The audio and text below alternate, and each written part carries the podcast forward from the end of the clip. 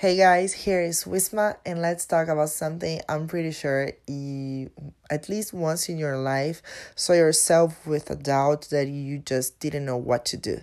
So, what happens when I don't know what to do or which path I should follow? What do I do?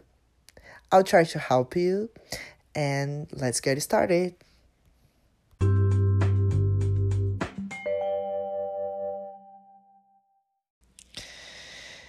Who here never saw yourself in a situation where you have two paths to make a decision, but you just didn't know what to choose, or you just didn't want know of either? Or sometimes we just have to choose between things, or even in relationships, we have to make some decisions and we just don't know what to do.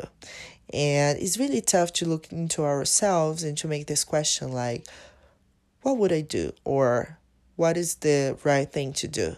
It's a really tough question, and it's also some questions that usually we don't have a right answer to that. But I'm trying to help you guys, just trying to tell you a little bit how do I figure it out when I have these questions in my life, and that might can help you too.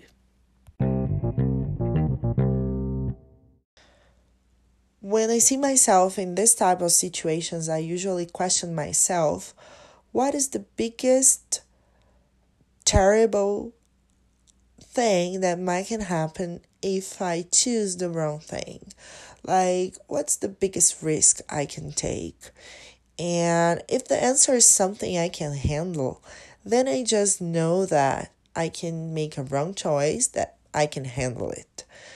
And also, I try to listen to my heart instead of listening to my brain. And that's something I already talked to you in the last podcast. So if you didn't listen to that, I suggest you to do it because I talk about following our hearts.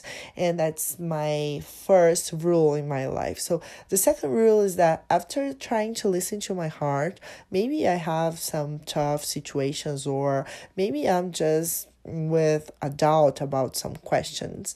And then I just try to question it like okay if i make the wrong thing here this is the biggest risk or this might be the result and this result is the is something i can't handle so if it's something i can't handle then i just don't go for it because i know it's a risk too big for my legs so it's a step i can't do because it's bigger than my my legs are and then I just don't choose for that. I just choose for the risks I can take and I can manage.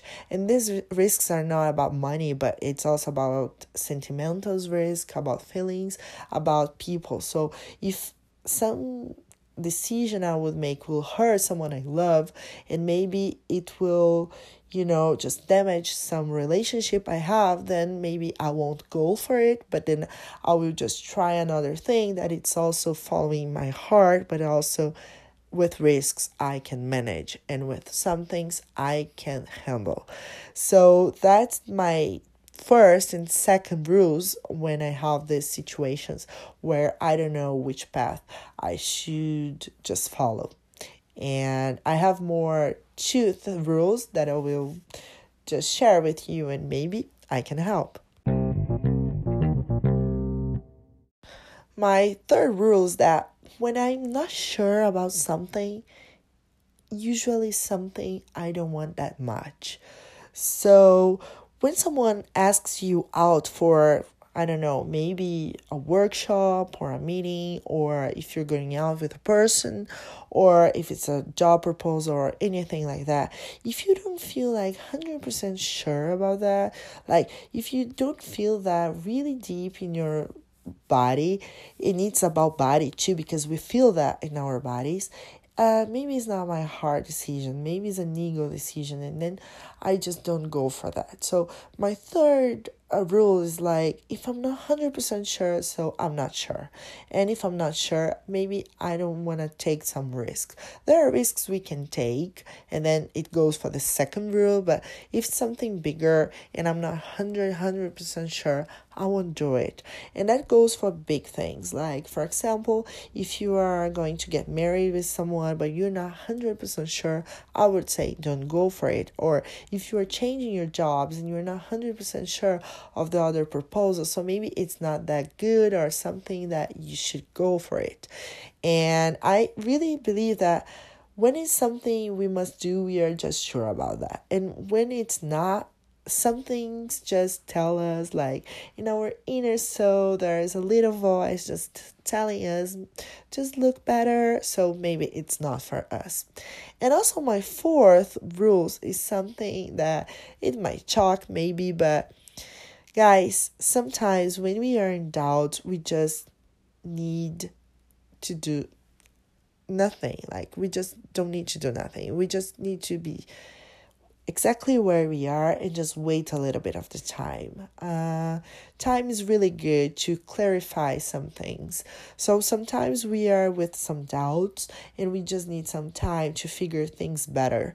So if we can just stop and just take a look from outside of the situation and just let the time goes a little bit we are just going to see things in another way, in another point of view. We are just going to have a clearly vision about the whole th- situation and the whole things, and then we can make a better decision. So I wouldn't make a huge decision or a big step if I'm in the fire moment or if it's like with a lot of emotions involved. So in these situations I usually don't do anything. I just stay in my place, stay where I am exactly and I just look for that. And then I just say, okay, let time go goes a little bit and then we just talk about it. I hope you guys enjoyed my four uh, rules for what to do when you don't know what to do. And I hope it can help a little bit for you. And I wait for your feedbacks. And also, if you don't follow me on Instagram, it's at I am Wisma, and I wait all of you there. So, bye.